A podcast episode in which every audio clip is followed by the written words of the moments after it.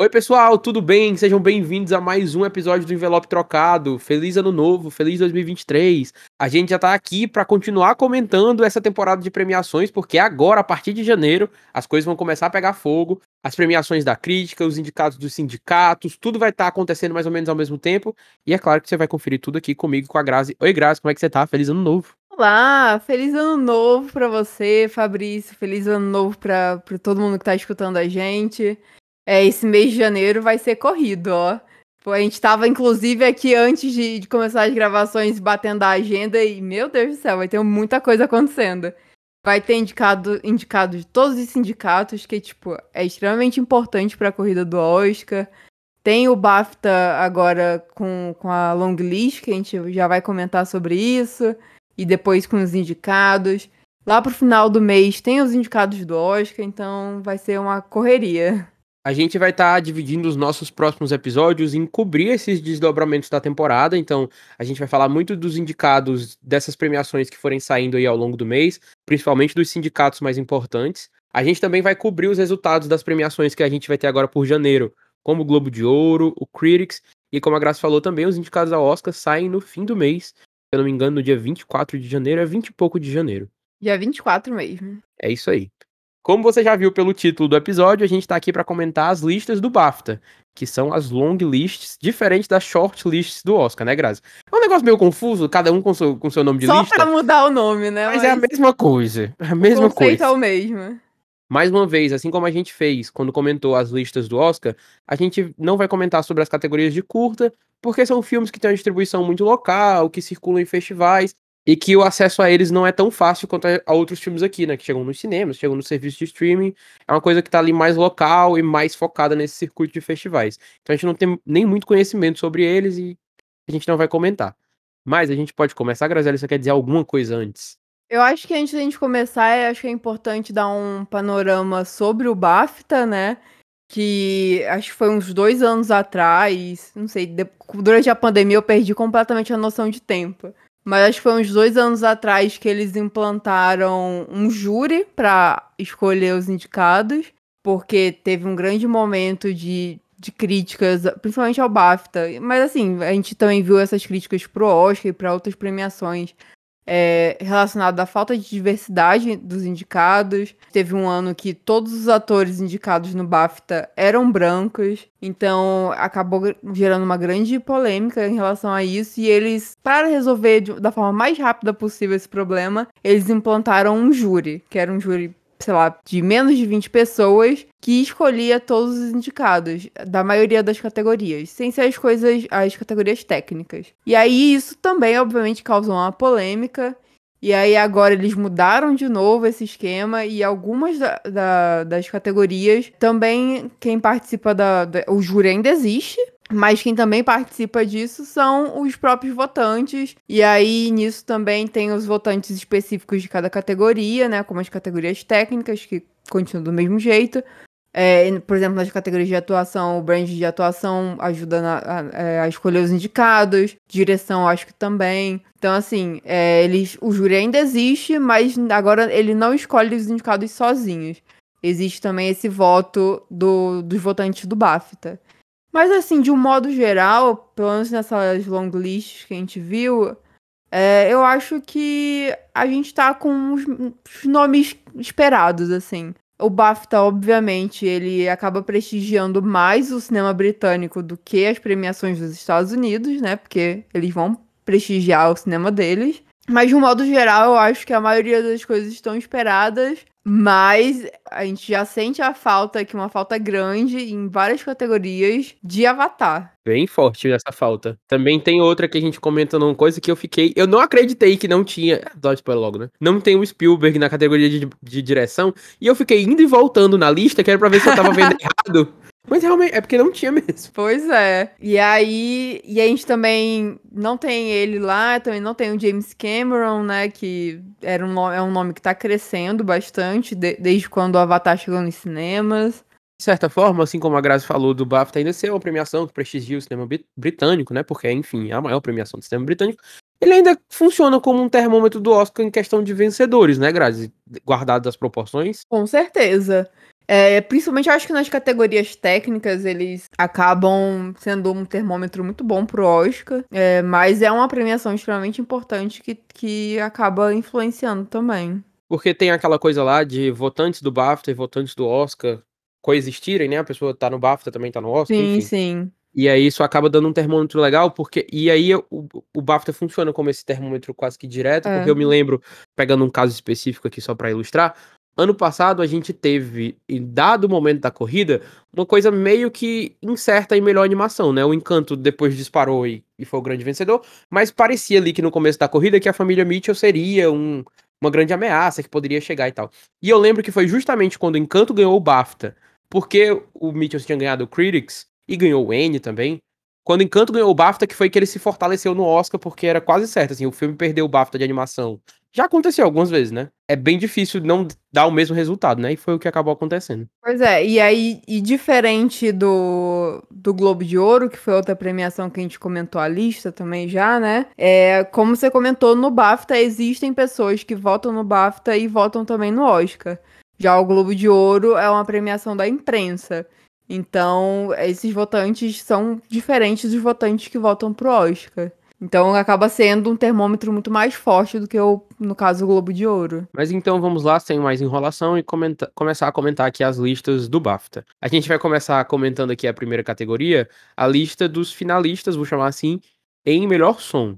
São 10 filmes que avançaram e deles vão ser indicados 5, se eu não me engano, acho que 5, né? Que são nas- nos técnicos do BAFTA. A gente tem entre os finalistas na categoria de melhor som do BAFTA, Nada de Novo no Front, Avatar, O Caminho da Água, Babilônia, Batman, Elvis, Tudo em Todo Lugar ao mesmo tempo, Pinóquio por Guilherme Del Toro, Tar, 13 Vidas e Top Gun Maverick. Uma lista muito parecida com a pré-lista do Oscar, né? Eu acho que das ausências que a gente tem aqui é Pantera Negra, que entrou no Oscar. E o Moonage Daydream também entrou no Oscar. Isso. Que aqui entrou o Tar, que não tá na lista do Oscar. E qual é o outro? O 13 Vidas. O 13 Vidas, é. Listas muito parecidas, que aí reforçam aquilo, né? De seleções muito parecidas, que provavelmente vão chegar aí no mesmo vencedor. E eu repito aqui o comentário que eu fiz lá quando a gente comentou a lista do Oscar. Essa categoria é de Top Gun pra perder. Acho que pode dar ali o, o nada de novo no front também, porque é filme de guerra, tem um histórico bom, Sim. né? Sim, dessas produções. Mas eu acho que tá assim, ó, na mãozinha do Top Gun, não tem como ninguém tirar.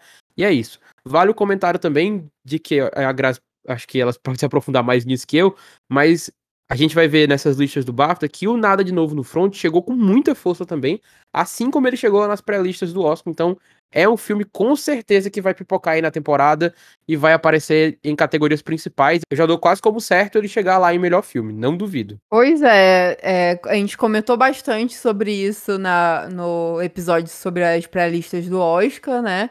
E nada de novo no front, voltou aí com força também aqui no BAFTA. E acaba é, marcando mesmo seu nome como o principal filme estrangeiro, né? De língua não inglesa. Aquela vaguinha de, de filme in- estrangeiro do Oscar pode acabar ficando pra ele mesmo. E eu concordo com você, assim, eu acho que esse é o prêmio de Top Gun.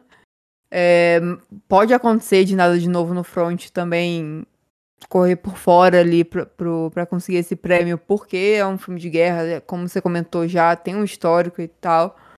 Mas eu acho que esse prêmio vai acabar indo pra Top Gun mesmo. Vamos comentar agora sobre a lista de melhores efeitos visuais do BAFTA, também com 10 finalistas, provavelmente 5 indicados. Os filmes que passaram para essa lista de onde vão sair os indicados foram Nada de Novo no Front, Avatar, O Caminho da Água, Batman, Pantera Negra, Wakanda para Sempre, Doutor Estranho no Multiverso da Loucura, Tudo em Todo Lugar ao mesmo tempo, Animais Fantásticos, Os Segredos de Dumbledore, Pinóquio por Guilherme Del Toro, Jurassic World Dominion e Top Gun Maverick. O que é que é surpresa, o que é que é novidade aqui, Grazielli? Vamos lá, né? Não exatamente surpresa, mas um filme que foi esnobado no Oscar e merecidamente apareceu aqui foi Tudo em Todo Lugar ao mesmo tempo. Que a gente teve toda essa discussão que era um filme que já tá sendo reconhecido nessa categoria, que merecia pelo menos entrar numa pré-lista Oscar, porque não faz nenhum sentido esse filme ficar de fora. E, tipo, essa é uma categoria que normalmente prestigia esses filmes mais blockbuster, com maior verba, Então, ver um filme como esse, que é um filme independente, que tem uma verba mais limitada e consegue fazer um trabalho incrível mesmo assim, é assim, ele precisa ser reconhecido, sabe? Então, muito feliz de ver ele aqui. E a gente tem Pinóquio também, assim, um pouco de surpresa, né? Pelo menos eu não esperava ver ele na lista. É, continuo sem ter assistido o filme, mas tal hora vai dar certo, tal hora eu vejo. Vão lá no Twitter dela e digam, vai ver Pinóquio, Graziele, um dos melhores filmes do ano passado. Tal hora eu vejo, vai dar certo, gente. Mas no geral é isso, né? A gente tem aí os grandes blockbusters do ano em uma categoria que não existe disputa, porque a gente tem Avatar aí no meio, né? Apesar do, do BAFTA ter esnobado bastante Avatar. Tudo tem limite também, né? Nessa não dava para esnobar. Eu acho muito difícil Avatar não levar esse prêmio, assim. Comparando aqui, vendo aqui a lista do Oscar, né, de finalistas e melhores efeitos visuais, as mudanças que a gente tem é que no Oscar não entraram o Pinóquio e o Tudo em Todo Lugar ao mesmo tempo, que como a Graça comentou. No Oscar entraram o Não Não Olhe, do Jordan Peele, e o 13 Vidas, que é quase uma, uma troca aqui entre o BAFTA e o Oscar no som, né? O no som e efeitos, porque o 13 Vidas tá lá no BAFTA de som, não tá no Oscar, e agora ele tá aqui nos efeitos, mas não tá no BAFTA. Mas como a Graça comentou também, não, não tem motivo para me alongar muito, essa é a categoria de Avatar, a gente já tá cansado de saber, o James Cameron foi lá inventar a água, sei lá o quê, e a, a filmagem submarina, então... E o filme é realmente muito bonito, não tem muito para onde ir. É, é um prêmio Só... merecido. Só se eles forem pro, pra contramão, que, ao meu ver, seria o tudo lugar. O tudo lugar. O tudo em todo lugar ao mesmo tempo. Mas como ele não vai nem chegar lá no Oscar, então. Que era mais ou menos o que a gente comentou também ali, fazer o caminho de X-Machina, uma produção mais independente, uhum. com menos uhum. orçamento, e ainda assim reconhecer o que é que é feito ali de trabalho de efeitos visuais. Que como a Graça falou também, no tudo em todo lugar ao mesmo tempo. É excelente o trabalho. Então, é isso. Essa é a categoria de Avatar. Seria uma excelente surpresa caso tudo em todo lugar ao mesmo tempo levasse esse prêmio. Mas, assim, se já foi indicado, acho que já vai ser justo e merecido. É, espero que consiga uma vaga aí nas indicações. Pelo menos isso. Comentando agora os finalistas do BAFTA de design de produção. São mais uma vez uma lista com 10 filmes e os indicados vão ser escolhidos a partir dela. Quem passou aí nessa seleção foi Nada de Novo no Front, Avatar O Caminho da Água, Babilônia, Os Banshees de Inisherin, Batman, Elvis, Império da Luz, Tudo em Todo Lugar ao mesmo tempo, Os Fablemans, Pinóquio por Guilherme Del Toro. Essa é uma lista de finalistas que a gente não tem lá no Oscar, porque eles não liberam lista para essa categoria, mas a gente tem aqui uma seleção interessante de filmes. Me chamou a atenção a gente não ter Pantera Negra aqui. É, isso que eu ia comentar. O design de produção de Pantera Negra é muito, muito, muito bom, o dessa, o dessa sequência. Trabalho da vencedora do Oscar, que levou a estatueta pelo primeiro Pantera Negra, e, e lá naquela ocasião, né, ela compôs todos os elementos de Wakanda, que são impressionantes e tal. E nessa aqui, ela traz todo um outro ambiente, que é o povo de Talocan, muito, mais uma vez, com pesquisa de cultura, de elementos lá que remontam às culturas mexicanas, etc. E, assim, na minha cabeça, era um dos grandes favoritos pro Oscar, se não fosse o, o, favorito a vencer, né? E ele simplesmente não está aqui na lista do BAFTA. Muito curioso. Pois é, eu também vejo Pantera Negra como um dos preferidos pro Oscar, é, para vencer, né, no caso. E eu fiquei surpresa de não ter aparecido aqui. Mas a gente tem bons nomes, eu, eu fico feliz pelo reconhecimento de tudo em todo lugar ao mesmo tempo. E tem um excelente design de produção, né? Sim, sim. Pinóquio, assim, pelas imagens que eu já vi, eu acho muito legal ver esse reconhecimento também. Principalmente por ser uma animação que normalmente não consegue reconhecimento em outras categorias além da categoria de animação. Então, massa conseguir essa, essa pré-lista aqui no, no BAFTA. E a gente comentou sobre o Nada de Novo ter pipocado aqui, pipocado assim, né? Aparecido muitas vezes aqui nas listas, mas o Pinóquio foi muito bem também. Se eu não me engano, ele apareceu em seis listas do BAFTA, foram cinco, uma coisa assim. Como a Graça falou, é sempre muito bom ver animação furando aí essa bolha. E o, trabalho técnico nesse filme é realmente, assim, muito impressionante. Então, se ele conseguisse converter isso em indicações de fato, seria incrível. É. Mas assim, no geral, eu acho que os principais nomes estão. Tirando o Pantera Negra, né? Como a gente comentou, mas a gente tem Babilônia aí, que eu acho que também vem forte para essa categoria. Avatar também, que é um negócio absurdo, essa parte. É, The Fables também, que eu acho que é um nome que também tem uma certa força nessa categoria. Então, assim, Realmente, eu acho que os principais nomes da temporada estão indicados e algumas surpresas positivas. Indicados não, né? No caso. Na long list. Isso. Queria ressaltar também aqui o Batman. Acho que você tem muitas opções aqui de trabalhos diferentes, mas que compõem os visuais dos filmes. Tipo, o tudo em todo lugar ao mesmo tempo. O trabalho lá de design de produção é incrível, porque ele te coloca naquela atmosfera Sim. e de quando os universos mudam, você consegue manter uma estética mesmo vendo coisas diferentes. É, não sei se eu consegui explicar direito, mas é isso que eu penso. Não, mas deu do... para entender. O do Batman também, eu acho muito bom como ele consegue criar essa Gotham que não é caricata como a Gotham do Tim Burton lá dos anos 80, mas ao mesmo tempo é quase como se fosse uma cidade assim, você é uma cidade real, mas ela parece muito fantasiosa. Também não sei se eu expliquei direito, mas é, essa é ideia, o design de produção consegue criar aquela coisa meio gótica, meio sombria da cidade. Eu gosto muito do trabalho no filme. Pois é, eu, eu, como tu comentou assim, eu acho que o trabalho de design de produção em tudo em todo lugar ao mesmo tempo é um negócio assim perfeito. Ele consegue. A gente tem vários momentos em universos diferentes e tal. E a gente consegue entrar nesses universos e viver aquela, o que tá acontecendo ali, entender o que tá acontecendo ali pelo, pelo cenário e tal. Então é um negócio muito bem feito. Eu ficaria muito feliz com essa indicação, assim, espero que aconteça. Inclusive, assim, quem você acha que, que vai conseguir indicação aqui nessa categoria no BAFTA? Se eu fosse membro do BAFTA, eu colocaria, tipo, é porque as opções são, eu acho todas muito boas. Tirando Sim. assim, o Império da Luz e o Fablemans, que eu ainda não assisti, mas que pelos trailers parecem ser filmes com design assim muito bonito. Dá para você fazer uma seleção que é muito variada no sentido. O Nada de Novo no Front, ali priorizando filme de guerra, o Avatar com essa coisa mais de sci-fi, fantasia, de exploração, o Babilônia que evoca aí a Hollywood antiga, né, coisa que a academia adora, falar de si mesma. O Banshees eu acho ele mais contido, mas o design de produção é muito bonito também. E aí tem o Batman, acho que dá para fazer uma seleção legal, independendo dos títulos. Mas eu ainda não consigo colocar de fora o Pantera Negra. Acho que ele vai aparecer no Oscar sem dúvidas. E aí acho que os outros, talvez o Front, o Avatar, Babilônia e tudo em todo lugar ao mesmo tempo, assim, para fechar. Tô deixando o Batman de fora aqui, querendo. Mas acho que é isso. É, eu acho que deve ficar por aí mesmo. Eu acho que Babilônia, é, eu queria, quero muito que tudo em todo lugar ao mesmo tempo entre, espero que aconteça.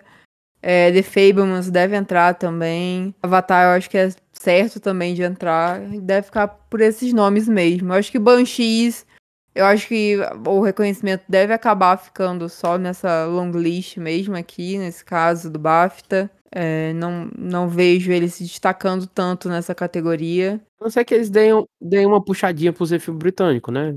é, ah, pode ser também. Vai, vai eu, é né? É, mas eu acho que é capaz, se isso acontecer com algum filme, que seja com Império da, Império da Luz, é o nome desse filme em português? Império da Luz. O da Olivia Colman. É, eu acho que se for acontecer de puxar pra um filme britânico nessa categoria, pode ser que aconteça com o Império da Luz. Apesar de da gente não ter assistido ainda esse filme, né? Ele nem lembro agora de cabeça quando que ele estreia por aqui, mas pelas imagens que eu já vi e tal, eu acho que pode ser que, que ele acabe entrando nessa categoria caso eles queiram puxar para algum britânico. Sempre possível, né? Você é. vender o peixe dos seus. Com certeza. E eu, então... inclusive, eu acho até assim, comentário aleatório.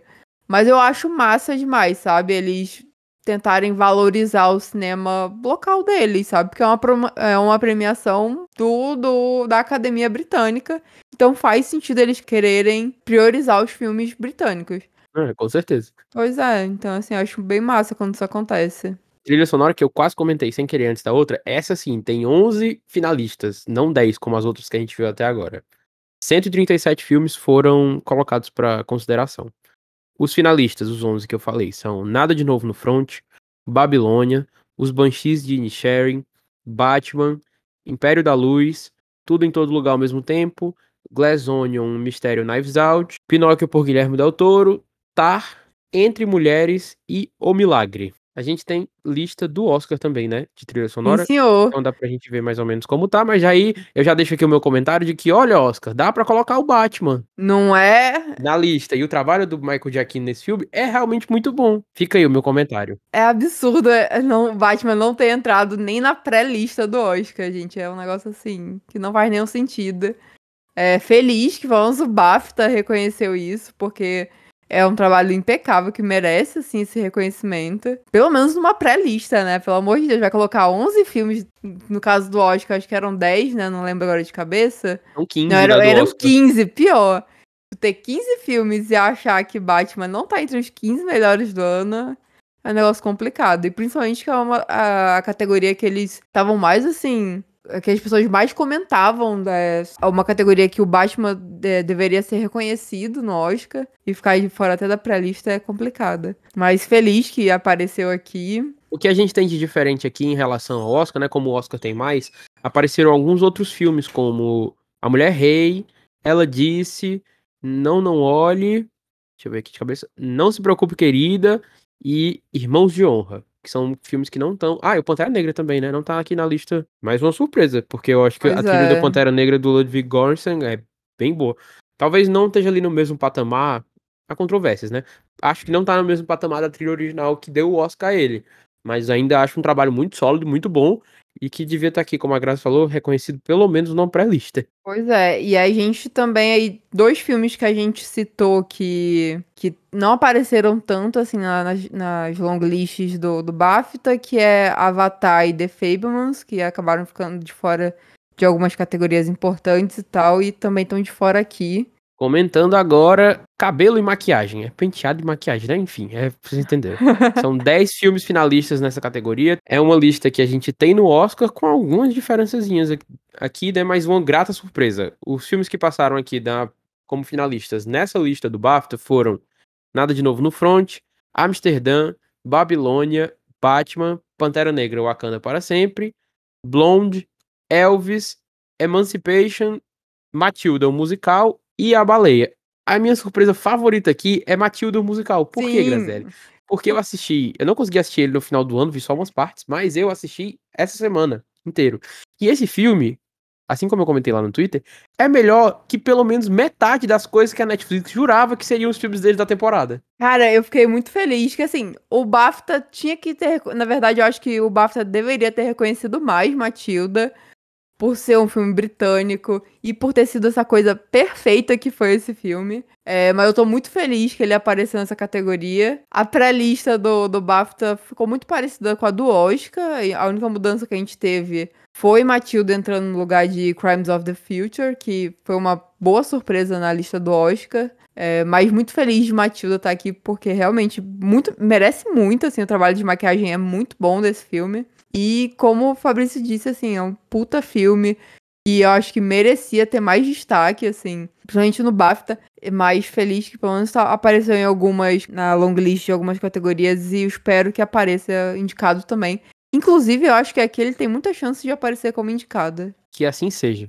Porque até como a gente comentou da outra vez, eu lembrei agora, né, de quando a gente tava fazendo Oscar, que geralmente, assim, falando de vencedor, eles tendem a premiar essas, esses trabalhos de maquiagem, penteado que transformam, né, os atores. Sim. que é o caso do Brenda Fraser, o caso da Emma Thompson no Matilda, então esses devem ser os indicados. Gostaria muito que o Pantera Negra chegasse entre os finalistas, porque o filme foi esnobado nessa categoria lá em 2018, e tem um trabalho de maquiagem de penteado muito bom, que acho que com figurino fazem muito ali do visual do filme, e então se ele for reconhecido aqui, seria excelente.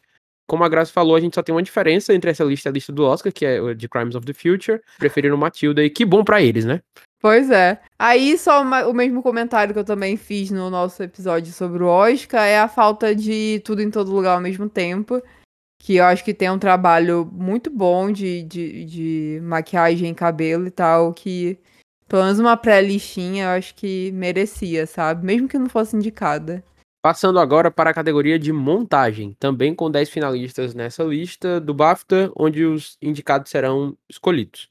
Os filmes que apareceram aqui na lista de montagem do BAFTA foram After Sun, Nada de Novo no Front, Babilônia, Os Banshees de Inisherin, Decisão de Partir, Elvis, Tudo em Todo Lugar ao mesmo tempo, Moonage Daydream, Top Gun Maverick e Triângulo da Tristeza.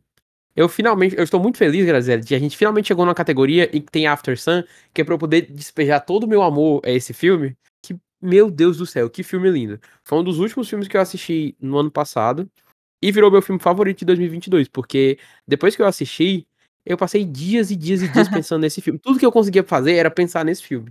E lendo coisas sobre, vendo vídeos sobre, porque caraca, é muito lindo. E pensar que esse é o primeiro filme, né, da, da Charlotte Wells, que é a diretora, é uma loucura, porque ela consegue fazer um retrato aqui do que é você ter saudade de uma pessoa, do que é você olhar para trás e ter memórias meio que fragmentadas e ver pedaços de uma coisa que você viveu, mas que você já não tem muita certeza do que é aquilo.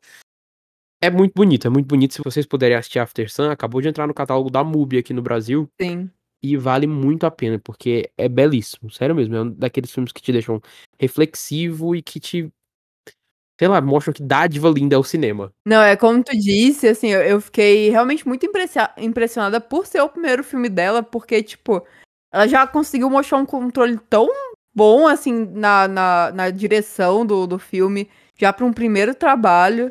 Então, assim, é bem impressionante, assim, o, o trabalho que ela fez é, com After Sun. E, assim, assino embaixo em tudo que tu comentou. É um filme super impactante, que ele realmente mexe com a gente e eu acho que, putz, tudo assim encaixa perfeitamente. É, é um trabalho muito bom e que merece esse pequeno reconhecimento. É, e que merece ser visto, assim. Então, quem puder, vá assistir, tá? No catálogo da MUBI. Eu acho que. Eu acho que em algumas cidades é capaz de ainda estar tá no cinema, não sei dizer. Pelo menos aqui em Fortaleza, até semana passada ainda tava. Não sei se essa semana ainda tá. Mas quem puder assistir, assista, porque vale muito a pena derramado todo o nosso amor por After Sun, eu gostaria de comentar que eu acho que essa categoria é de tudo em todo lugar ao mesmo tempo, pelo menos ao meu ver, porque. Assim Deveria, assim falou, né? É, Mas... assim como, se o mundo fosse perfeito, assim como a gente falou lá do, dos efeitos visuais, que não, acabou não sendo reconhecido no Oscar, apareceu aqui, eu acho que a montagem compõe um elemento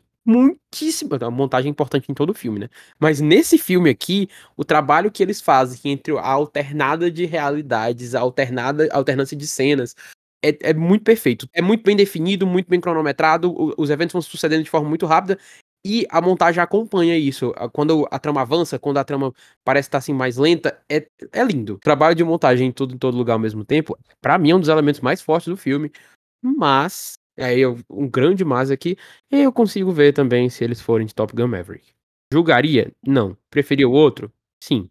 Mas é entendível. É, eu acho que Top Gun vem com força também para essa categoria, mas eu concordo com tudo que você disse, assim, o trabalho de montagem de tudo em todo lugar ao mesmo tempo é impecável e é uma coisa, assim, como você mesmo disse, é fundamental para todos os filmes, mas a forma como ele é feito nesse filme, ela é ainda, ainda mais importante. E ajuda muito na narrativa, assim, na, na forma como ele, vai, como ele vai contar a história. Eles usam muito dessa parte da montagem para isso.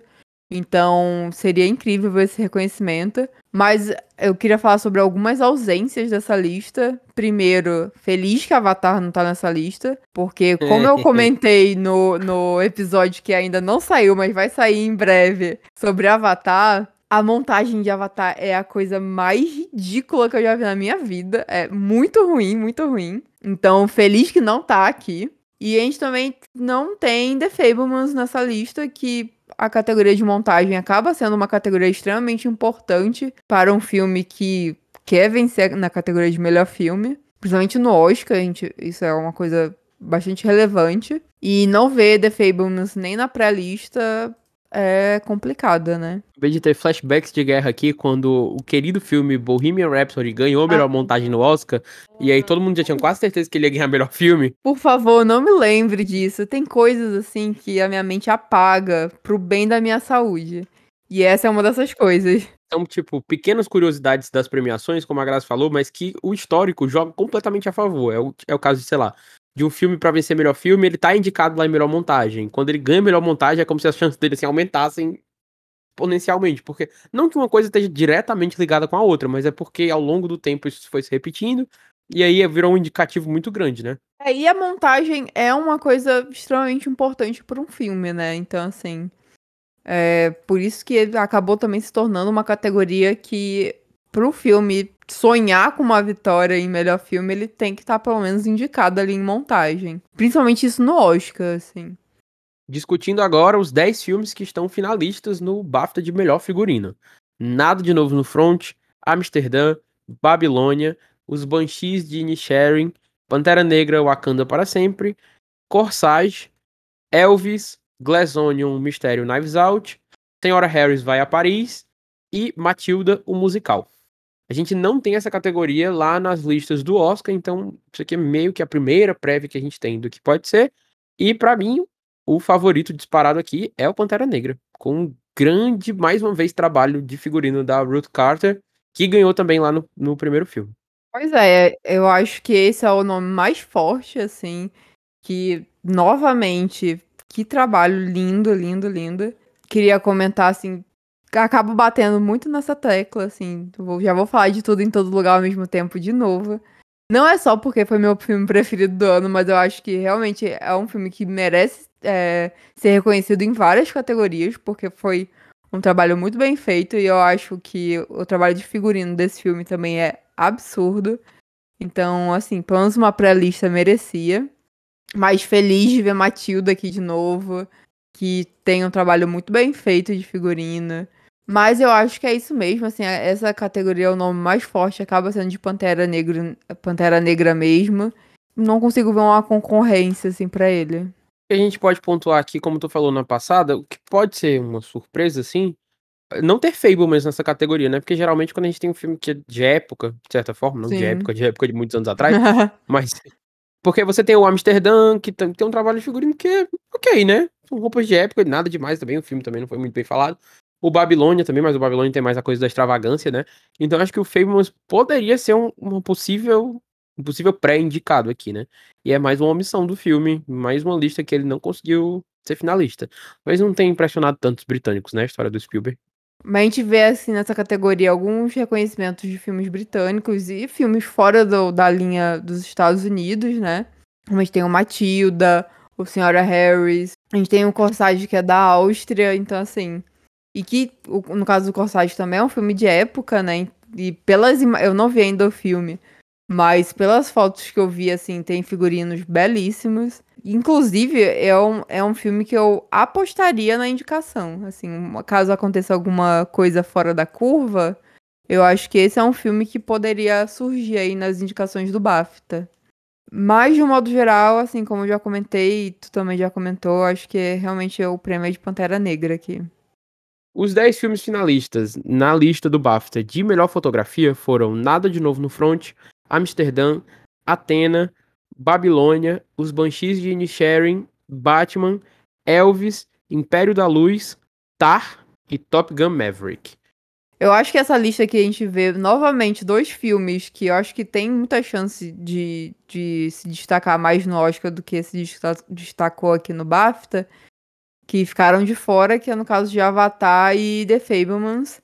Eu acho que são dois filmes que provavelmente vão aparecer na categoria de, de fotografia no Oscar.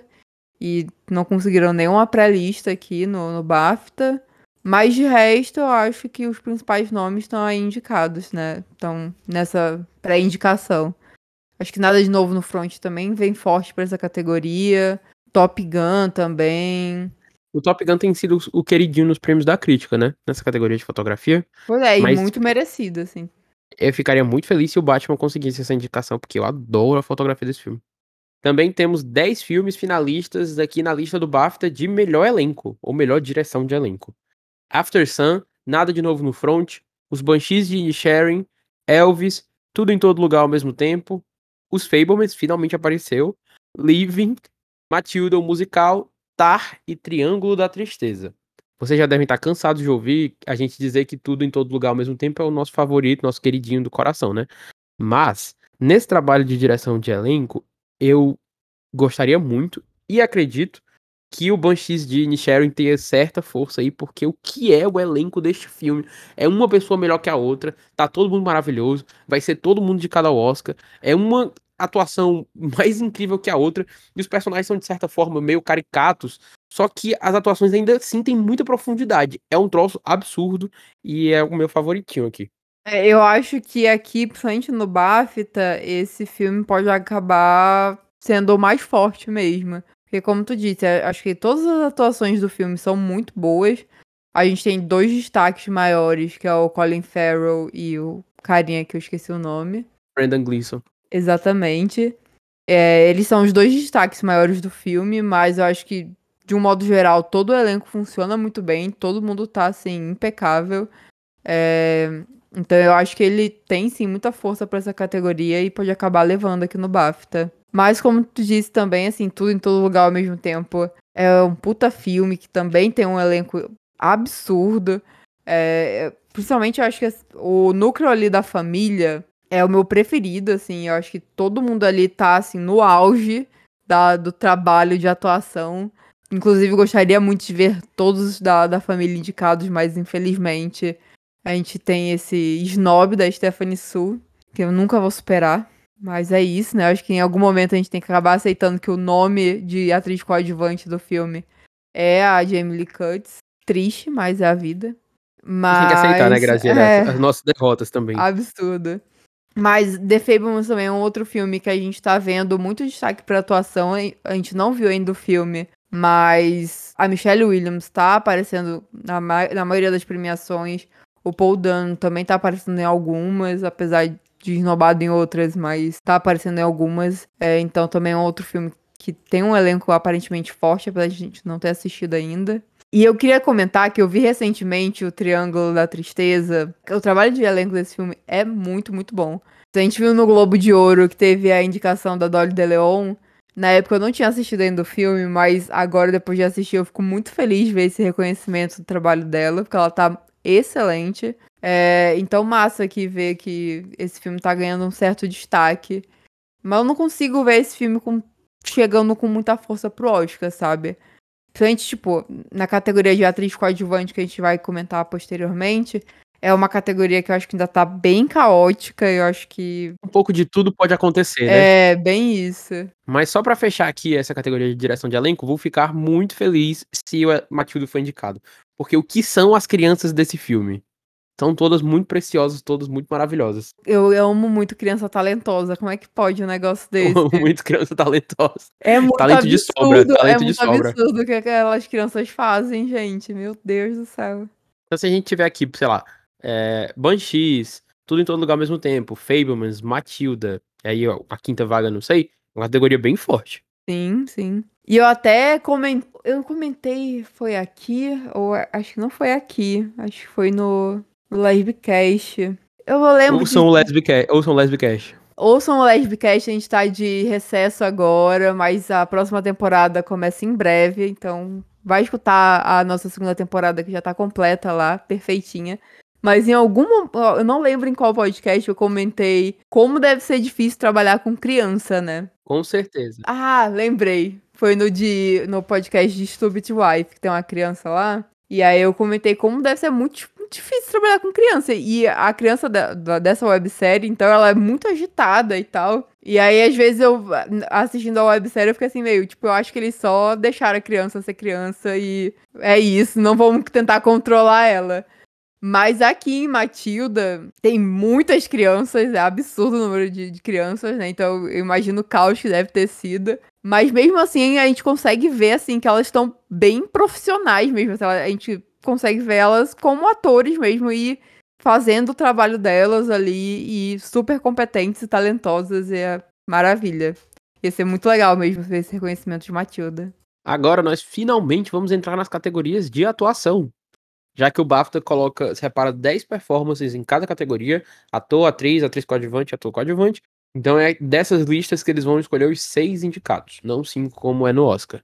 Na categoria de ator coadjuvante, os atores que estão na lista do BAFTA são o Brendan Gleeson em Banshees de Inisherin, o Tom Hanks em Elvis, o Woody Harrelson em Triângulo da Tristeza, Barry Keoghan em Banshees de Inisherin, Brad Pitt em Babilônia, Ke Huy Quan em Tudo em Todo Lugar ao mesmo tempo, Ed Redmayne em O Enfermeiro da Noite, o Al... Desculpem aí, mas enfim, eu não sei o nome dele.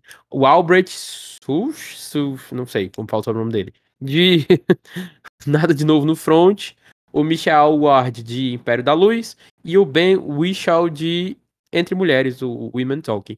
Tem uma coisa muito, muito curiosa dessa categoria, é que o BAFTA foi mais uma premiação que ignorou as mulheres de Women Talking, mas eles acharam espaço para colocar o homem do elenco, né? Aqui Inclusive, essa categoria aqui, eu acho que, sei lá, em algum momento eles. Gente, a gente não tem quem indicar. Vamos indicar um pessoal faltando, tá aleatório. Tá faltando. É, tá faltando homem, gente. Vamos colocar qualquer, qualquer pessoa. É, mas assim, é absurdo não ver as mulheres de Woman Talk indicadas é, na, na pré-lista. Eu fico imaginando assim, o que aconteceu com esse filme? Em algum momento ele tinha uma certa força e essa força morreu assim de um jeito que eu não consigo mais ver esse filme ganhando muito reconhecimento, não. E até a Sarah Pollin, que assim, era um grande nome para as categorias de direção, assim, eu não não sei mais nem se ela vai conseguir ser, ser indicada, assim, não, não, sei o que vai acontecer com ela, bichinha. Eu acho que o que o, o, prêmio de consolação dela vai ser em roteiro. E é isso. Fique com esse seu prêmio de, de consolação aqui. Porque, de repente, o filme morreu. Queria saber de ti, assim, já com, essas, com essa lista do BAFTA, que também escolheu por esnobar, né? Women Talking. A gente já tem o caso do Globo de Ouro também, que foi uma surpresa lá. Lembra o teu comentário no começo de que não são necessariamente os mesmos corpos de, corpos de votantes. Mas enfim, já é a segunda premiação em que o Women Talking tem essa esnobada, né? No Critics, o filme eu acho que foi até ok. Se eu não me engano, ele tá indicado a melhor filme. Alguma das atrizes está indicada em atriz coadjuvante. A Jessie Buckley. A Jessie Buckley, né? O filme tá com, com atriz concorrendo em principal ou ele tá todo mundo Não, coadjuvante? é coadjuvante. Certo. Então, o que, como é que tu vê isso no sentido de, sei lá, que as chances no Oscar se esgotaram aqui na categoria de atuação? Cara, eu acho que tá cada vez mais complicado. A gente ainda vai ter o SEG aí, que vai ser basicamente a, última luz no fim do túnel para essas atrizes. Mas, como eu comentei já aqui anteriormente, essa categoria de atriz coadjuvante tá ainda meio caótica, né? A gente já, a gente, no caso, tá comentando agora de ator coadjuvante, mas já subindo já um pouco, atriz, é. Né? Mas subindo um pouco, a gente não tem as atrizes de entre mulheres indicadas e elas estão aparecendo cada vez menos e principalmente nessas premiações televisionadas que são premiações bastante importantes que elas deveriam estar aparecendo e elas não estão. E enquanto isso, a gente tem uma lista que tá cada vez mais difícil, assim, acho que eu não consigo ver tantos nomes assim. A gente já tem alguns nomes que já estão se repetindo bastante, como a Angela Bassett, a gente tem a, a Jamie Lee Curtis, que também tá se repetindo bastante, a Carrie Condon também. Então, acho que esses três nomes eles já estão mais garantidos pro Oscar. E aí, no caso, a gente vai ter mais duas vagas aí que quem será que vai entrar? Tá, não é. Mas deixa eu só finalizar aqui a ator pra gente ir pra atriz, já que a gente misturou as discussões, né? Mas eu acho que tá cada vez mais. Ainda, assim como a Graça falou, que essa lista aqui do BAFTA tem a cara de assim, ah, vamos procurar gente pra encher, porque já deu. Acho que é cada vez mais certo que tanto o Brandon Gleeson quanto o Barry Keoghan vão conseguir a indicação por Banshees, vai ter dois indicados na categoria, e o Kerry Kwan também, meio que fazendo um paralelo com isso que tu falou das três mulheres que estão quase certas lá, eu acho que eles são os três homens certos aqui, né? E aí os outros dois disputam aí o que acho que pode ser o Brad Pitt, em Babilônia, né? E a quinta vaga, não tenho ideia.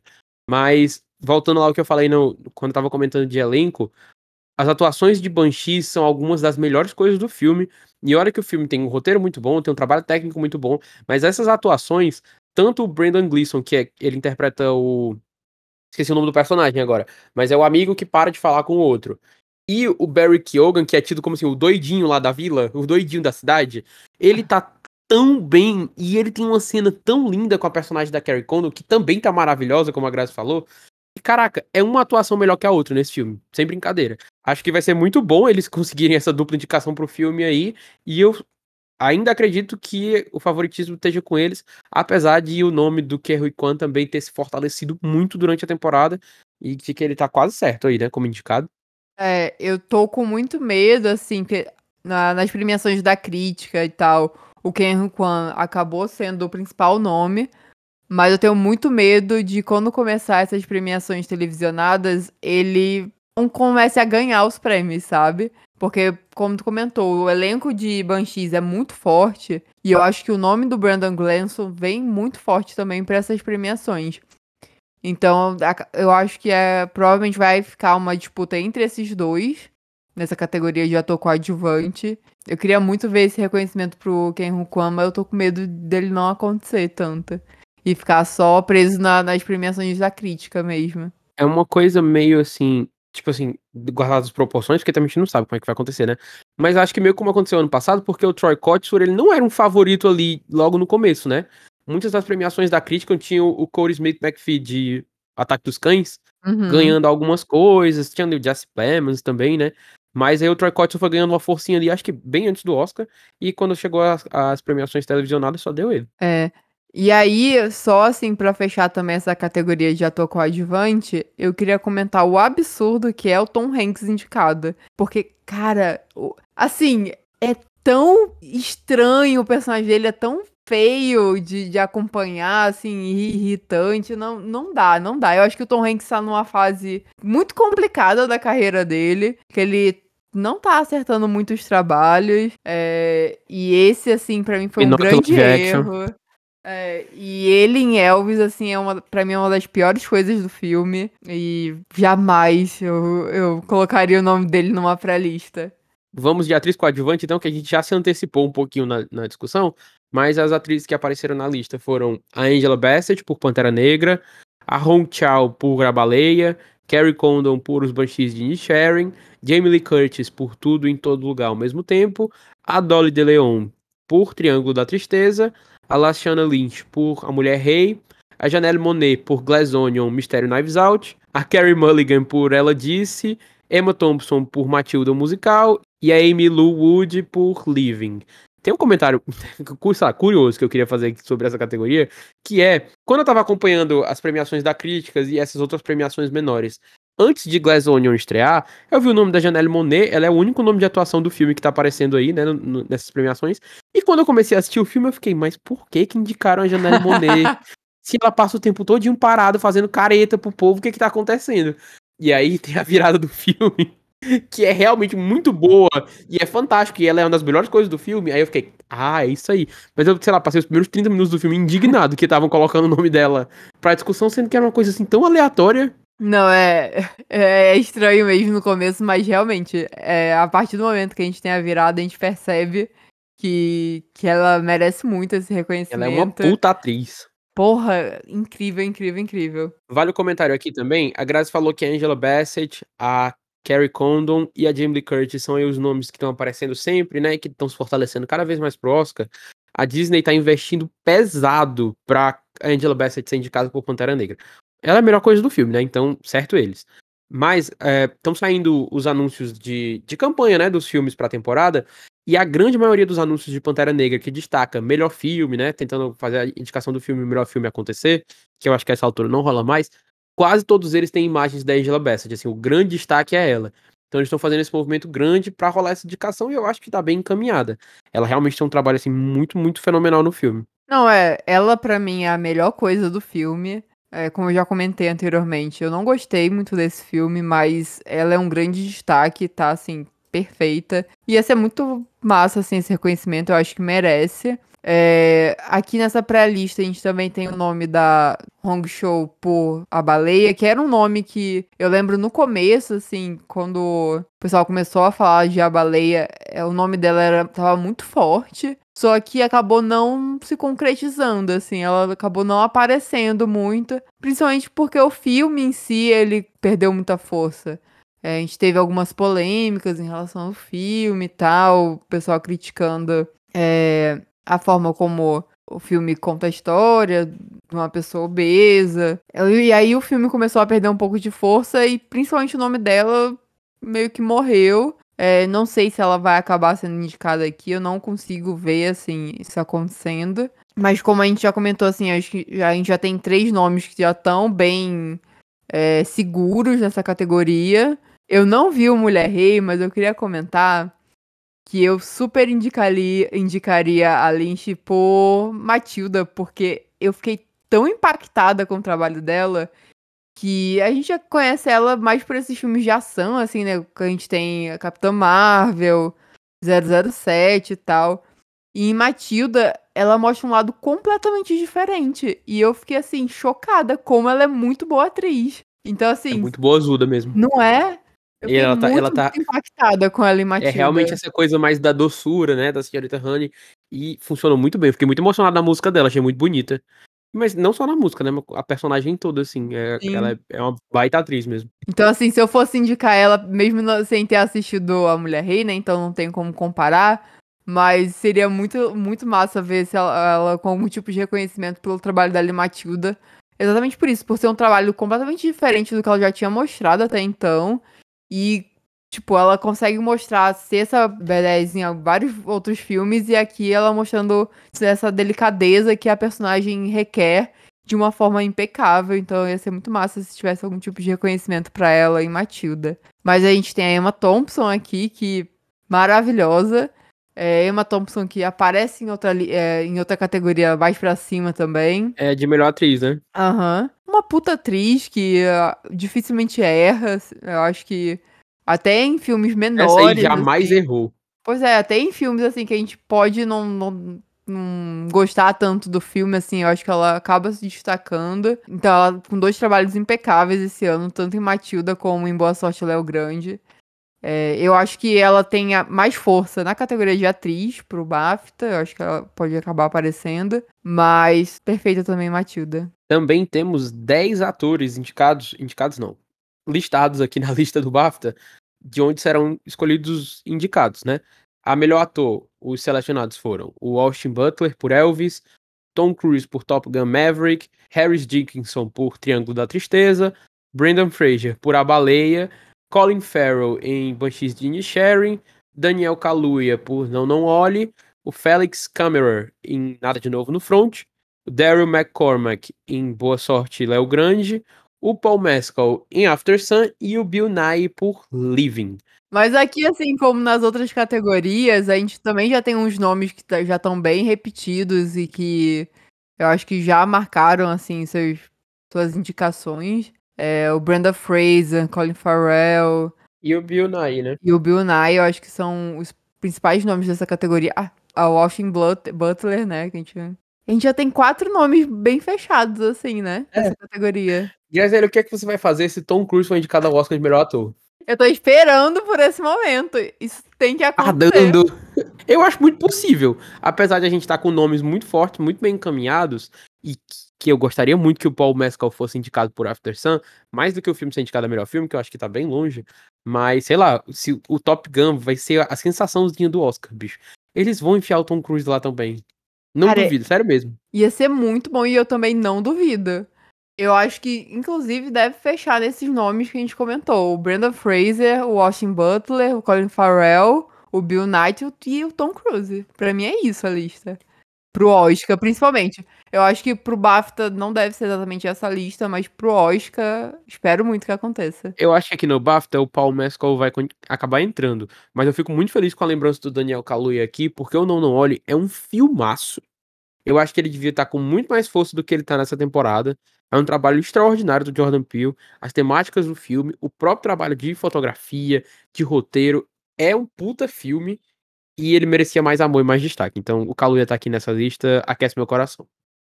Pois é, assim, eu acho que em Nope o principal nome de atuação acaba não sendo o do Kaluuya, assim, eu acho que a, a Kiki Palmer acaba tendo mais força assim, Lenda. Assim, no filme. Queria que ela entrasse no Oscar. Pois é. Mas assim, a, a, a gente tem esse gran, essa grande barreira de filmes de terror, né? Assim, que o, o, o Jordan Peele conseguiu furar um pouco com Corra, que foi um grande fenômeno, é, mas e aqui em Não Não Olha, acho que ele não conseguiu chegar nesse mesmo nível para furar novamente essa bolha, sabe? Infelizmente, porque é um excelente filme. É, eu queria comentar também, assim, que a presença do, do Daryl de Boa Sorte Léo Grande, muito feliz com esse reconhecimento. É, que a gente acaba vendo reconhecimento maior é, para Emma Thompson, né? Que ela acabou aparecendo em outras categorias também, por ser um nome também mais conhecido e tal, mas eu acho que os dois funcionam muito bem no filme. E eles se completam muito, e é, isso é essencial pro, pro filme funcionar. É, porque o filme é basicamente só eles dois. Então eles acabam precisando muito um do outro ali para conseguir conduzir a história do filme. E acho que os dois são são assim impecáveis e tal. E é, é feliz de ver o nome dele aqui na pré-lista. Não, não acho que o reconhecimento deve passar disso, mas só esse pouquinho de reconhecimento já é muito bom. Vamos então de melhor atriz. As 10 atrizes selecionadas aqui para a lista do BAFTA foram Naomi Aki por I Wanna Dance With Somebody, Ana de Armas por Blonde, Kate Blanchett por Tar, Jessica Chastain, atual vencedora do Oscar de melhor atriz, por O Enfermeiro da Noite, Viola Davis por A Mulher Rei, Danielle Deadweiler por Till, Leslie Manville por Senhora Harris vai a Paris, Emma Thompson por Boa Sorte Léo Grande, Michelle Williams por Os Fablemans e Michelle Yeoh por Tudo em Todo Lugar ao mesmo tempo. Na minha cabeça, Grazi, eu já tenho as cinco indicadas aqui. Se bem que são seis, né? No, no é. Mas, pensando no Oscar também, eu acho que eu colocaria as Michelles, a Kate Blanchett, a Viola Davis e a Danielle Deadweiler e fecharia a categoria. Tá perfeito. O resto não precisa, precisa não. Talvez eu Thompson, né? acho, né?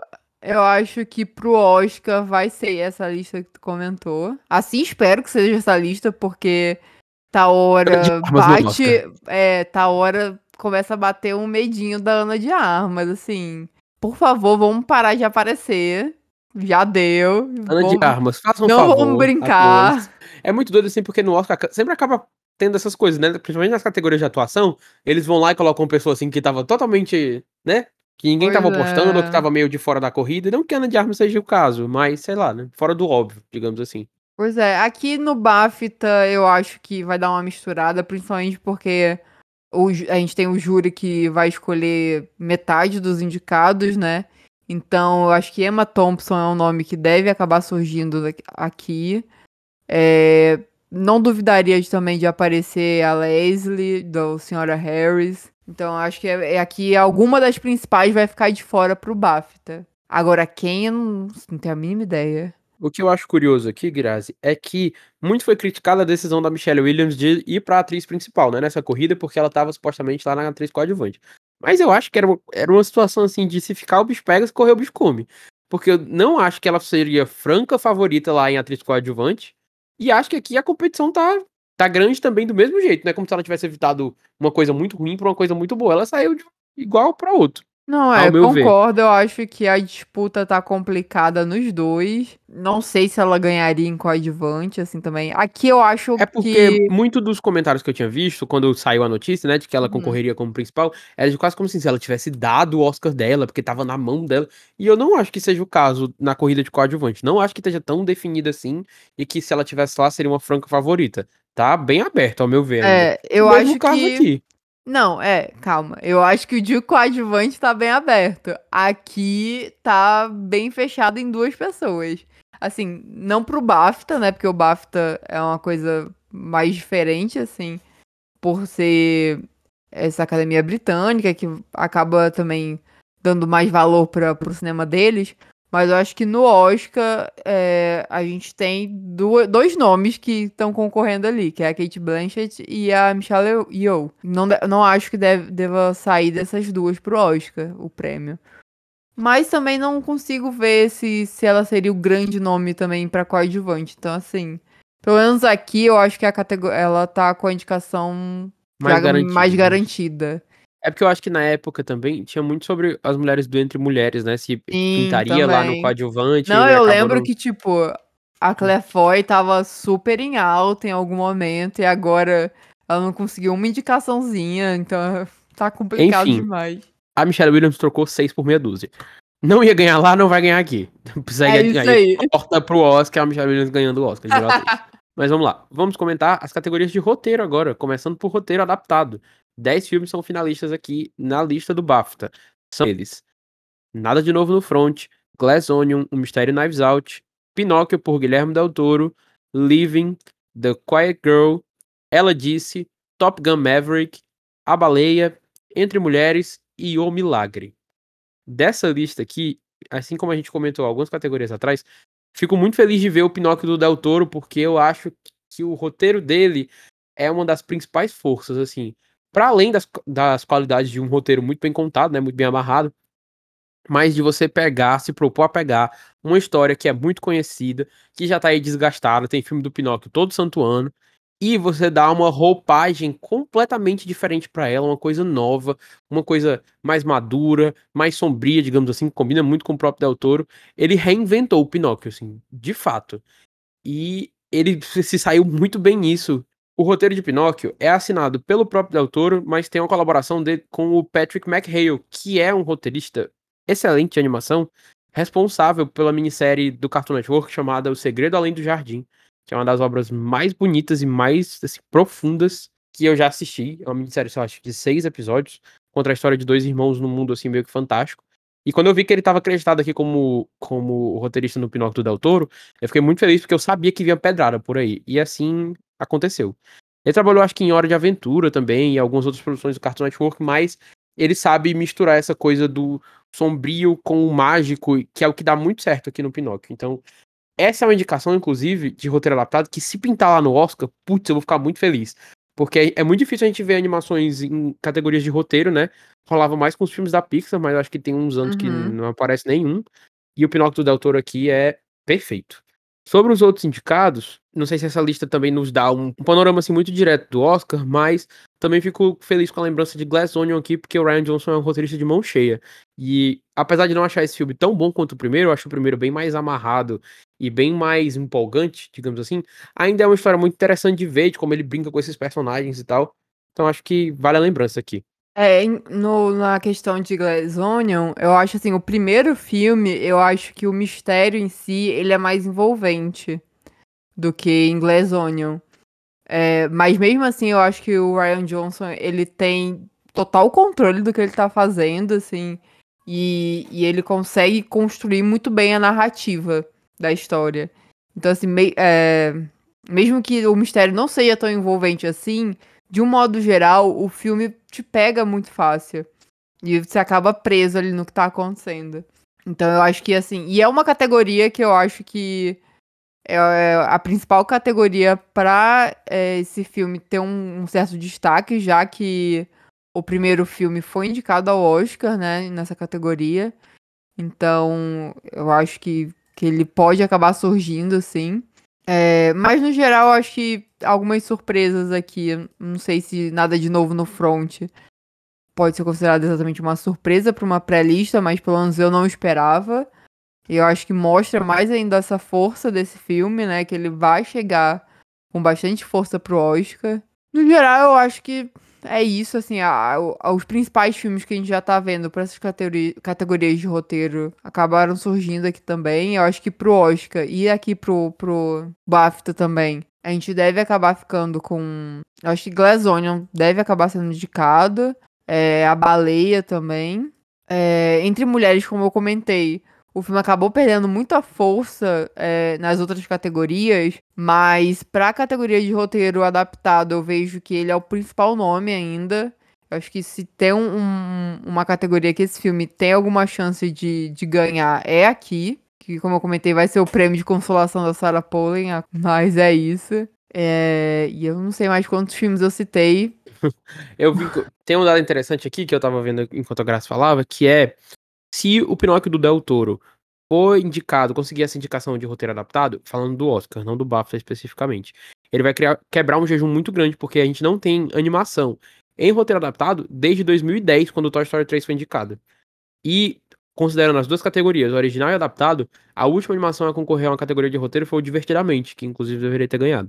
Exatamente. Então, é um, tipo assim, é um dado que joga muito contra o filme, né? Infelizmente, porque a gente sabe que é bem difícil que as animações cheguem até lá, mas eu realmente acho que o roteiro do, Del Toro, do Pinóquio do Del Toro é um dos mais fortes desse ano, então se ele conseguir a indicação, seria tudo de bom. É, eu acho que esse filme pode acabar não conseguindo essa indicação de roteiro. Eu acho que nem aqui no BAFTA e nem no Oscar. Eu vi alguns comentários com, é, questionando a ambientação da história, algumas alguns temas que as pessoas acham que não deveriam estar no filme e tal. Não, não tenho minhas próprias conclusões porque ainda não assisti, mas eu acho que pode acabar sendo um filme divisivo para algumas categorias. Eu acho que de roteiro pode ser uma dessas categorias que pode acabar não dando muito certo por um certo conflito, assim. Eu. A gente comenta isso quando a gente for comentar a animação, porque eu entendo o que tu quer dizer não concordo em parte, mas concordo com, que, com o fato de que pode ser um filme que não seja para todo mundo. E aí isso prejudica o filme, né, de certa forma. Pois é. Vamos de roteiro original, então. Temos 10 filmes aqui também na lista de roteiro original do BAFTA. São eles: After Sun, Os Banshees de Inisherin, Decisão de Partir, Elvis, Tudo em Todo Lugar ao mesmo tempo, The Fablemans, Boa Sorte, Léo Grande, O Menu, Tar, e Triângulo da Tristeza. Grazi, se liga quando acontece no, no Oscar, que geralmente tem aquele filme ali que a única indicação que ele consegue é uma indicação na categoria de roteiro. Uhum. Eu queria muito que fosse o menu. Vale, eu sei pensei se- que tu ia falar de After Sun. Porque Não, eu eu acho que quero muito After Sun tem chance que vai de ser essa pessoa, é, né? É, Mas é porque o menu, eu não assisti o filme, eu- eu querendo aqui que o filme seja indicado ter assistido, né? Mas me parece tão interessante, assim, tudo que eu vi meio que por cima, que, se- sei lá, seria uma lembrança legal. O filme que bombou aí no fim do ano, né? Tá chegando no Star Plus agora em janeiro já. E poderia ser esse de indicação única, mas a Graça acho que vai ser After Sun e eu concordo com ela, porque é. eu não sei se o filme vai ter força pra estar ali fora disso, né? E talvez essa seja a lembrança que seria uma excelente lembrança. Mas eu acho que essa categoria tem uns pesos pesados, e eu não tô falando do- só do tudo em todo lugar ao mesmo tempo, que eu acho muito forte também, de conceitos, de você pegar um tema que relativamente está em alta, que é essa coisa do multiverso, né, das realidades paralelas, e você transformar isso num, sci-fi original, que é muito, muito bem sucedido. Mas o roteiro de Banshees é uma das principais qualidades dele, junto com as atuações. Então acho que é um, um peso pesado aqui nessa categoria. Eu, então, como eu comentei, eu acho que o menu, infelizmente, vai ficar de fora. É um filme que eu gostei muito, que me surpreendeu muito. É, e o roteiro dele é, é excelente, assim, ele te envolve e, e ele traz umas coisas que você não esperava, assim. É, foi uma grande surpresa, assim, do ano. Assim, surpresa entre aspas, porque eu já fui assistir o filme esperando gostar. Mas surpresa, principalmente pelo que ele me entregou, porque ele me entregou algo que eu não esperava. É, então, assim, seria muito massa ver esse reconhecimento em roteiro, mas eu acho que nesse caso que você comenta, esse caso específico do filme que consegue só uma categoria, eu acho que vai ser After Sun mesmo, porque eu não consigo ver After Sun sendo reconhecido em outras categorias. Acho que no BAFTA, sim. É, pode acontecer em ator e tal. Mas em questão de Oscar, eu acho que a grande possibilidade de After Sun ter algum tipo de reconhecimento é em roteiro. Mas mesmo assim, eu não acho que tá 100% garantido. Eu acho que ele tá ali lutando pela última vaga. Junto com o Triângulo da Tristeza, que tá aqui também nessa pré-lista. É, que tá ganhando uma certa força. E eu acho que ele pode acabar, acabar competindo ali com After Sun por essa última vaga de roteiro. Mas concordo que a disputa, assim, principal tá entre tudo em todo lugar ao mesmo tempo e Banshees. É, são os filmes mais fortes de roteiro esse ano. E podem acabar aparecendo. No caso do BAFTA, eu acho que a gente pode ter algumas surpresas, assim, tipo Decision to Live. Eu acho que pode acabar surgindo, assim, nas indicações. É, Além de After Sun, que provavelmente vai surgir. E, quem sabe, Triângulo da Tristeza também. Que se Triângulo da Tristeza aparecer no BAFTA, eu acho que vai fortalecer ainda mais o, o filme para, para o Oscar. Tem dois, duas categorias, duas categorias, né? Tem outros dois filmes que eu queria comentar aqui também, que eu acho que não dá pra gente tirar eles assim, que pode ser que te surpreendam, que são o Fablemans, né, roteiro do Spielberg com o Tony Kushner, que é o grande parceiro dele. Por exemplo, ajudou ele a reinventar recentemente com muito sucesso o Amor Sublime Amor, mas o Tar também, do Todd Field, que é um show. Esse filme é muito bom e o roteiro dele constrói essa figura dessa mulher problemática que é a Lydia Tar, mas ao mesmo tempo ele vai parecendo que é meio parcial, porque você só vê as coisas através do que ela vê. Talvez ela não seja essa pessoa muito confiável e você vai aos poucos descobrindo mais sobre a figura dela e o filme vai entrando assim numa espiral meio que de não de loucura, mas de que é essa sucessão de eventos, o que é que tá acontecendo com ela. Eu acho um roteiro excelente, é um roteiro original muito forte e acho que vai estar entre os indicados aí também. Finalmente chegamos na maior categoria de todas, ela, melhor animação. São oito filmes que ficaram aqui na lista do BAFTA e o BAFTA só tem quatro indicados. Né? Então vão ser quatro entre esses oito. Metade vai ser cortada. Os filmes que apareceram aqui na lista do BAFTA foi The Amazing Maurice, Os Caras Malvados, Pinóquio por Guilherme Del Toro, Lightyear, a grande surpresa, Marcel The Shell with Shoes On, Minions 2, A Origem de Gru, Gato de Botas 2, O Último Pedido e Red Crescer é uma Fera. Essa lista de animação aqui do BAFTA é muito curiosa porque ela sedimenta de vez a força de Marcel. Eu tinha a impressão de que esse filme, por ser um filme ali independente, né, um filme da, da A24, ah, ele estava sendo muito bem falado nas premiações da crítica, mas eu achava que ele ficar, ia ficar restrito lá. Mas cada vez mostrando que o Marcel é uma animação que tá chegando aí com força e que pode ser que ela chegue lá no Oscar, né? O Pinóquio do Guilherme Del Toro é o grande favorito aqui. Eu vou ficar muito surpreso se esse filme perder essas categorias. A gente pode comentar mais sobre aquilo que a gente estava falando, graças a dele ser divisivo. Uhum. Mas o uhum. fato dele ter aparecido aqui em muitas listas mostra que ele tem um apoio forte sim, da, sim. da academia. Então, ele é o grande favorito. Acho que as indicações vão ficar com ele, com o Marcel, o Gato de Botas, que é uma grata surpresa desse final final barra início de ano, é muito superior ao primeiro, fazendo uma história muito, muito cativante, com os personagens brincando com essa coisa de conto de fadas, que nem o primeiro fazia, mas fazendo isso de forma muito mais, mais bem amarrada. E o Red, que é o queridinho da Pixar, um dos melhores filmes da Pixar aí nos últimos anos. para quem fica dizendo que a Pixar morreu, que não sei o quê. Porra, não faz nem um ano que Red saiu. E é excelente, acho que a única indicação da Disney, né? Já que o Mundo Estranho e o Lightyear floparam mais que o outro. Apesar do Lightyear tá aqui. O que, que, você acha, Graça? Cara, o que que Lightyear tá fazendo aqui? Tá hora. Assim, não só Lightyear, a gente tem Minions também aqui. É bom lembrar que a gente tem Minions aqui nessa pré-lista.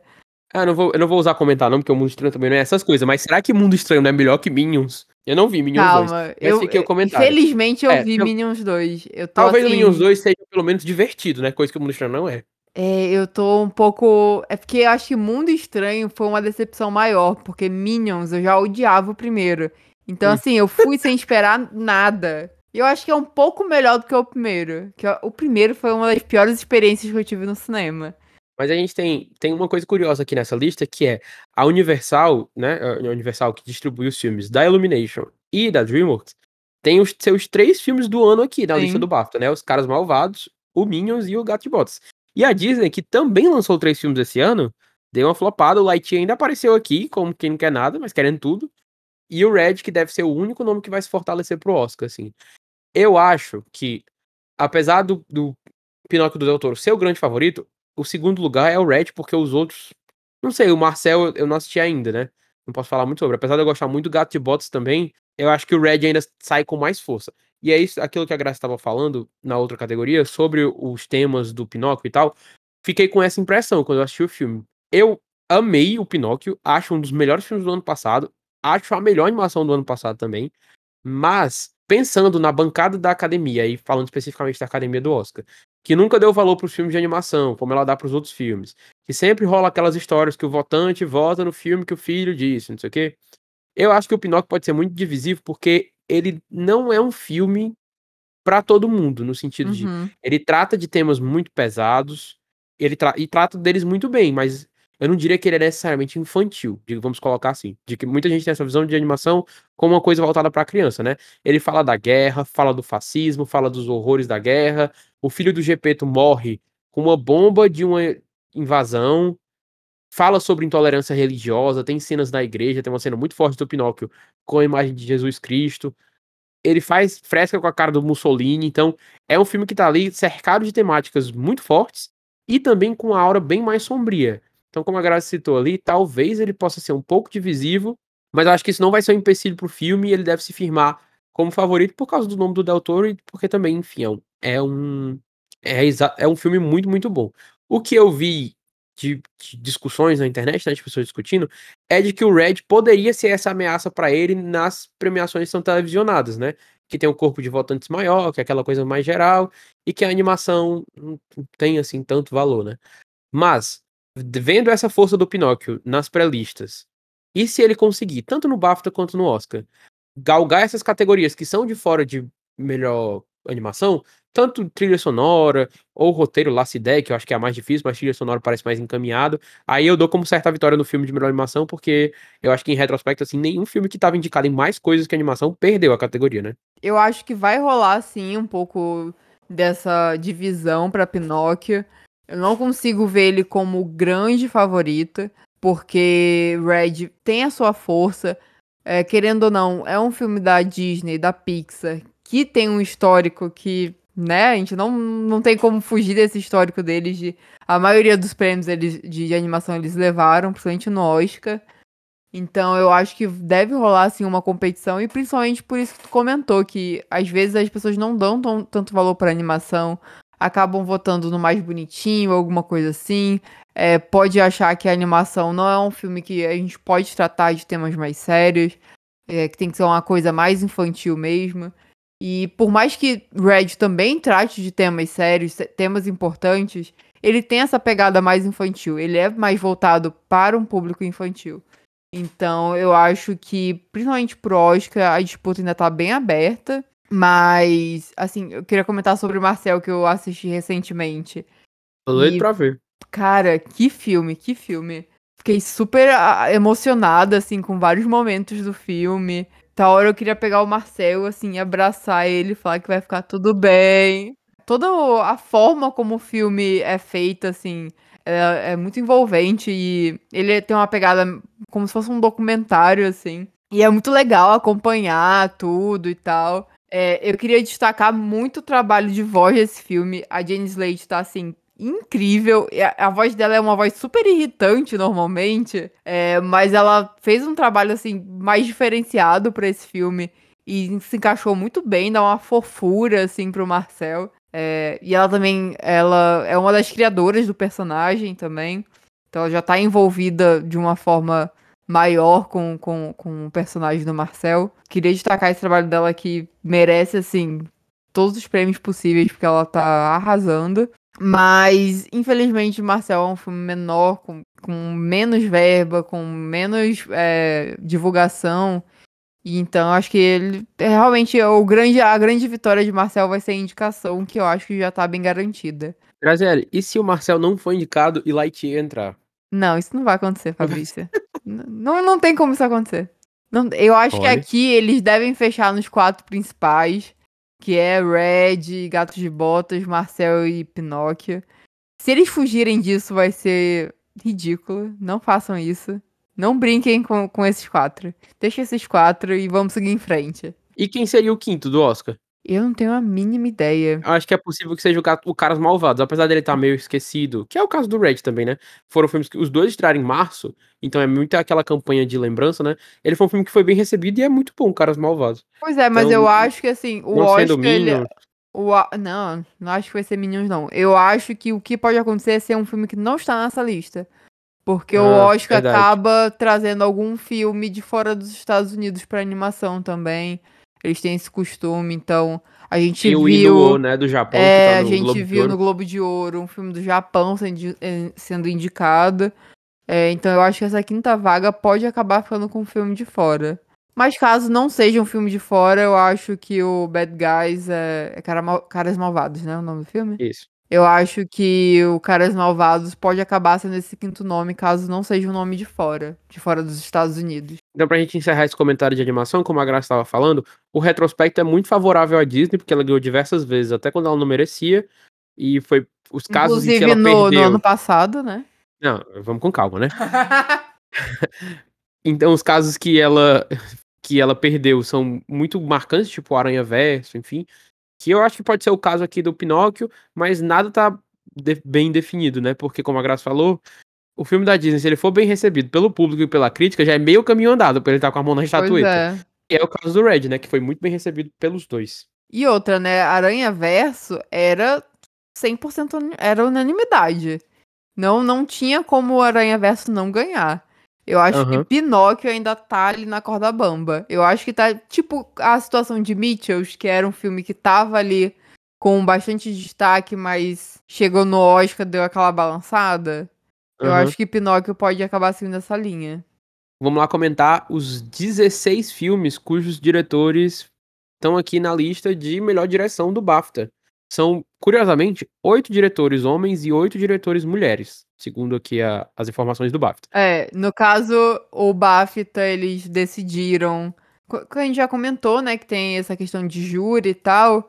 Mas além do júri, é, pra, também para a decisão dos, do, dos membros da parte de direção, eles optaram por dividir a long list é, com oito mulheres e oito homens. E aí, já começando a adiantar aqui antes de falar do, do dos indicados, que eu acho que algumas pessoas podem achar que essa divisão prejudicou alguns nomes, mas para mim não foi isso que aconteceu. Continue aí, Fabrício. Vamos lá. Os filmes cujas direções foram lembrados aqui pelo BAFTA foram After Sun, Nada de Novo no Front, Os Banshees de Inisherin, Corsage, Decisão de Partir, Elvis, Tudo em Todo Lugar ao mesmo tempo, Fire of Love, The Quiet Girl, Saint Omer, Ela Disse, Tar, Till, Top Gun Maverick, A Mulher Rei e Entre Mulheres. Essa seleção de direção é curiosa porque, como a gente comentou lá no episódio do Globo de Ouro, a gente tem uma, uma corrida muito pouco definida por enquanto, que pode ir para qualquer lugar, né? Mas é notável a ausência aqui nessa lista do James Cameron com o Avatar e do Steven Spielberg com o Fablemans, que eram dois nomes dados como muito fortes, né? Pois e que é. podem continuar com força, mas que deram uma flopada aqui. Fico muito feliz com a- inclusão dos Daniels aqui, né? Uma das direções favoritas desse ano. É legal que a gente tem indica- a, a lembrança de Fire of Love aqui, que é um documentário, e outros filmes também que estão ali meio que correndo por fora, como Mulher Rei. Filmes que foram dirigidos por mulheres, né? O Entre Mulheres. Eu esqueci qual era o outro. O Tutio é dirigido por mulher também, né? Vamos lá. Os filmes que são dirigidos por mulheres. After Sun, Corsage, Fire of Love, Santomé, Ela Disse, Tio, é, A Mulher Rei e Entre Mulheres. Mas para além das diretoras mulheres também, surpreso aqui com a indicação do Kozinski, né, por Top Gun Maverick, Sim. mostrando aí que talvez o filme chegue com uma força maior do que a gente esperava. E é uma lista bem eclética, colocamos assim. Que meus favoritos aqui, o After Sun, o Banshees, tudo em todo lugar ao mesmo tempo. Tá, eu acho a direção muito forte também do Todd. Então, é uma lista complicada para montar. É, eu acho que, tipo, é, em algum momento, é, o nome do Park Chan-wook de Decision to Live tinha uma certa força para essa categoria é, de direção, mas eu acho que. Mas hoje em dia, eu acho que, assim, para um nome estrangeiro, eu acho que Nada de Novo no Front acabou ocupando esse espaço. Apesar do nome forte do parque, eu acho que ele não vai conseguir se destacar tanto assim para essas premiações na direção. Mas assim, a gente tem alguns nomes que são um pouco surpresa, tanto se a gente dividir assim entre homens e mulheres. Do lado dos homens tem umas surpresas, como tu disse, de Top Gun, assim, que direção não, não tá havendo tanto esse reconhecimento. E enquanto isso, como a gente comentou, a gente tem o Spielberg e o Cameron de fora, que são dois nomes que a gente já meio que tava dando como certo. É, eu acho que só mostra mais como essa categoria ainda tá muito bagunçada e tá muito complicado de, de- de definir nomes. Assim, eu acho que um nome forte são do- dos Daniels, assim, eu acho que hoje em dia eles são. Seria o único, o único nome que eu daria 99% de certeza de conseguir ali uma indicação ao Oscar. Porque de resto, eu acho que ainda tá bastante bagunçada. É isso aí. Chegando em filmes de língua não inglesa, mais uma lista com 10 finalistas.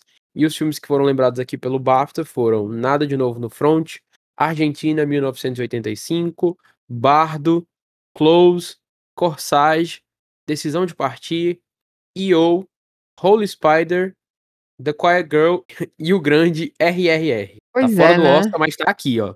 É isso mesmo. Eu acho que, apesar de ser um filme que ali é bem contra o Império Britânico, mas estamos aqui, né? Estamos aqui pra isso. É isso Certo. aí. Mas acho que de um modo geral a gente tá aí com os principais nomes é, nessa pré-lista. É uma pré-lista bem Europa, assim, mais Europa do que a pré-lista do vez. Oscar. É, o Oscar eu acho que tem mais filmes também, né, no, na É, são 15 pré-lista. na do Oscar.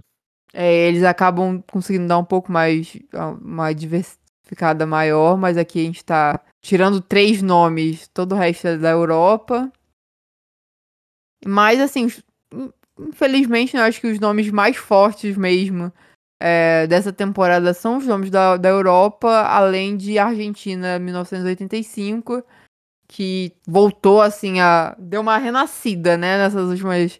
nessas últimas premiações, assim, que começou a sair. Que eu acho que teve um momento. Assim que ele saiu, ele acho que ele tava no auge, assim. Em algum momento ele caiu. E caiu de uma forma que tava até assim com certo medo dele não ser nem indicado. Mas felizmente agora ele já tá voltando a crescer e eu acho que tá co- como um dos grandes nomes garantidos, assim, pra essa categoria. como tu tava falando antes, todo ano a gente tem meio que assim, esse filme estrangeiro, um filme estrangeiro que ganha muito destaque e que começa a aparecer em outras categorias, e em tal momento pareceu que seria o decisão de partir, né? Mas agora a gente tem cada vez mais certeza que é o nada de novo no front. Acho que ele, o decisão de partir ainda chega assim com força. Aposto no Argentina também, e aí as outras duas indicações, não sei. O IO tá sendo bem premiado nas premiações da crítica agora, mas o RRR também, né? E pro É, caso e do Oscar, Close não vai tá também, nem é o, o Close também eu acho que é um nome forte, assim, eu acho que ele, pra indicação no caso, então eu acho que é capaz dele conseguir também essa vaga. E o Corsage a gente viu o Corsage em outras categorias, né? Então pode ser que ele acabe é, também conseguindo alguma coisa aqui no BAFTA. O BAFTA tem uma categoria específica de melhor filme britânico, mas a gente vai dar uma pulada porque são tem umas coisas muito específicas do país, apesar de alguns destaques, tipo Matilda, o After Sun, o próprio Banshees de Inisherin, que eu acho que é o que chega ali com mais força, considerando a temporada como um todo. Mas a gente vai se deter aqui a comentar a categoria de melhor filme, que são 10 finalistas, e os finalistas que apareceram aqui na lista foram After Sun, Nada de Novo no Front, Os Banshees de Inisherin, Elvis, tudo em todo lugar ao mesmo tempo, os Fablemans, Living, Tar, Top Gun Maverick e Triângulo da Tristeza. Essa lista aqui, é uma lista que pode se traduzir bem pro Oscar, tipo, levar pra lá, com algumas exceções que eu acho que estão bem difíceis de aparecer. Se o Nada de Novo no Front se confirmar como essa grande força mesmo do filme internacional, ele vai acabar aparecendo em melhor filme lá no Oscar, né? Considerando que agora nós temos 10 indicados sempre.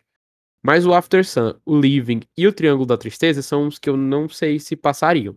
Todos os outros eu acho que tem chances de darem ele conseguirem sua indicação ao melhor filme. Alguns mais bem, mais bem encaminhados que outros, como os Banshees, o Tudo em Todo Lugar ao mesmo tempo e o Top Gun Maverick. Graziella, o que é que você tem a dizer? Eu concordo, assim, com esse ponto que você comentou, principalmente desses três filmes citados que não devem entrar. É, After Sun, como eu já disse, acho que na questão do Oscar, né? Ele, se ele entrar em alguma coisa, vai ser pra roteiro. Mas né, na questão do BAFTA, eu acho que ele tem muitas chances de entrar. é, porque é um filme britânico de grande destaque, então eu acho que ele é, provavelmente vai conseguir entrar nessa categoria de melhor filme. É, no caso de Living, eu acho que também é um outro filme que tem bastante chance de entrar na categoria de melhor filme do BAFTA. Mas pro Oscar, ele deve ficar em roteiro e ator. E Triângulo da Tristeza também, eu acho que aqui seria um, um pouco mais de surpresa se ele conseguisse entrar. Mas no geral a gente tem os principais nomes, mas a gente tá sentindo a falta do, do tal do Avatar, né? Que ficou Aquele, de né? fora. O Avatar. Aqui Ah. os Fablemans conseguiu entrar, né? O Avatar já não. Pois é, a gente tem Avatar de fora, tem Entre Mulheres, que, pelo amor de Deus, o pessoal só quer matar esse filme. Tá complicado, né? Eu, inclusive, eu tô assim, achando que em algum momento, se continuar nesse ritmo, Entre Mulheres pode ficar de fora de melhor filme no Oscar também. Eita. Porque, assim, né? Eu acho que deveria aparecer num BAFTA da vida. Entre Mulheres, apesar de ser uma produção dos Estados Unidos, tem um forte elenco britânico, né? A gente tem a Claire Foy, a Jessie Buckley, o Ben Whishaw. Então, assim, a gente tem atores britânicos fortes que, tirando o Ben, as meninas ficaram de fora, as coitadas. Mas eu tô sentindo ainda muito essa dorzinha, assim, de ver esse filme é, ficando de fora das categorias. Que é um filme que eu tô muito ansiosa pra ver. Ele só vai chegar aqui no Brasil em março, infelizmente.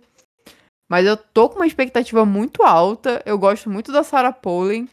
Então, assim, eu queria muito ver esse reconhecimento dela. Mas cada vez que. Cada dia que passa, cada lista que a gente vê, eu fico mais sem esperança. Eu acho que também é importante comentar mais uma vez a força de nada de novo no front, né? Que pingou aqui de novo. Mais uma vez. Pois é. E acaba sendo esse, esse grande nome do, dos filmes estrangeiros, assim. E é isso.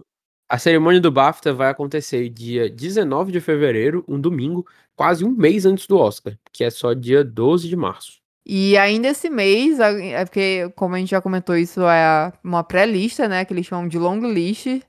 Mas os, in- os indicados saem ainda esse mês, no dia 19, já já.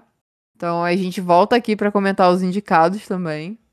E é isso, pessoal. Chegamos ao fim de mais um episódio do Envelope Trocado. você já sabe, eu sou o Fabrício Girão. Você pode me encontrar lá no Twitter, no arroba e também acompanhar o meu trabalho no Almanac Disney, que é um portal de notícias com tudo sobre a Disney e tudo sobre animações aqui no Brasil. Os arrobas são arroba Almanac Disney, tanto no Twitter quanto no Instagram. Você pode entrar no nosso site também para ler notícias com um pouco mais de profundidade, www.almanacdisney.com.br ou apoiar a gente lá no Apoia-se. É só procurar por Almanac Disney lá. Com 10 reais você já ajuda o trabalho do AD e me ajuda também a continuar fazendo coisas legais como esse podcast. Graziele, onde você pode ser encontrada?